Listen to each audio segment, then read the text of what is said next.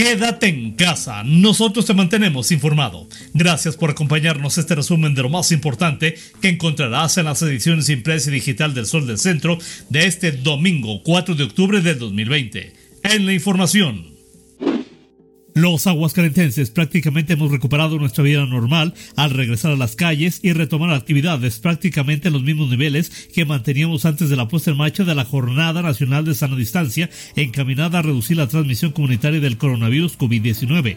De acuerdo al más reciente reporte del Índice Único de Movilidad determinado por el CONACID, actualmente apenas 12% de los habitantes de la entidad se mantienen en casa de manera regular. La medición de la actividad comenzó a llevarse a cabo a partir del 15 de febrero del presente año y deja ver que fue en nuestro estado el 11 de abril cuando se alcanzó el máximo nivel de confinamiento al permanecer en casa 75% de la población.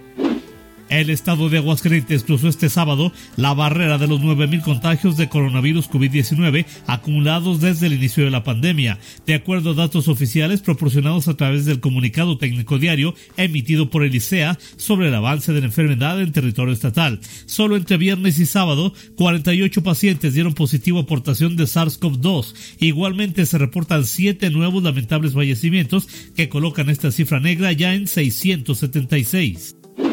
En apoyo a la economía de choferes de taxi durante la pandemia por el COVID-19, este sábado la alcaldesa Tere Jiménez y el presidente del DIF municipal, Ramón Jiménez, realizaron la entrega de 1.500 apoyos alimenticios más para este gremio. A través de esta acción se beneficia también a choferes participantes en el programa Taxistas Juntos por la Discapacidad que hacen posible que estas personas se trasladen a sus trabajos, centros de estudio, al médico o a recibir terapia de rehabilitación.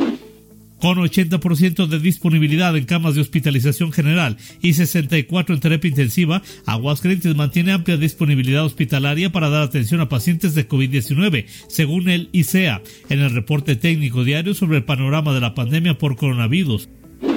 En información policíaca, un enfrentamiento registrado a un costado de la plaza principal de Juelos terminó con un policía municipal sin vida, tres más heridos de gravedad, otras tres personas ajenas a los hechos, heridas por rozón de bala y un agresor lesionado que logró escapar junto con sus cómplices. Por varios minutos, sicarios y policías intercambiaron disparos. Las personas que estaban en la plaza, así como en los comercios establecidos ambulantes, corrieron para resguardarse de los mismos. Un elemento fue trasladado en helicóptero a Guadalajara, en tanto que se cerró la frontera entre Aguascalientes y Jalisco, dado que se presumía que los delincuentes habían huido hacia esta entidad.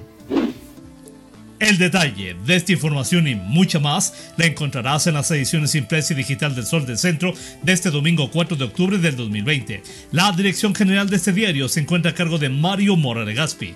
Yo soy Mario Luis Ramos Rocha. Te deseo un excelente fin de semana. Que como siempre amanezcas bien informado con el periódico líder El Sol del Centro. Y por favor, quédate en casa. Nosotros te mantenemos informado.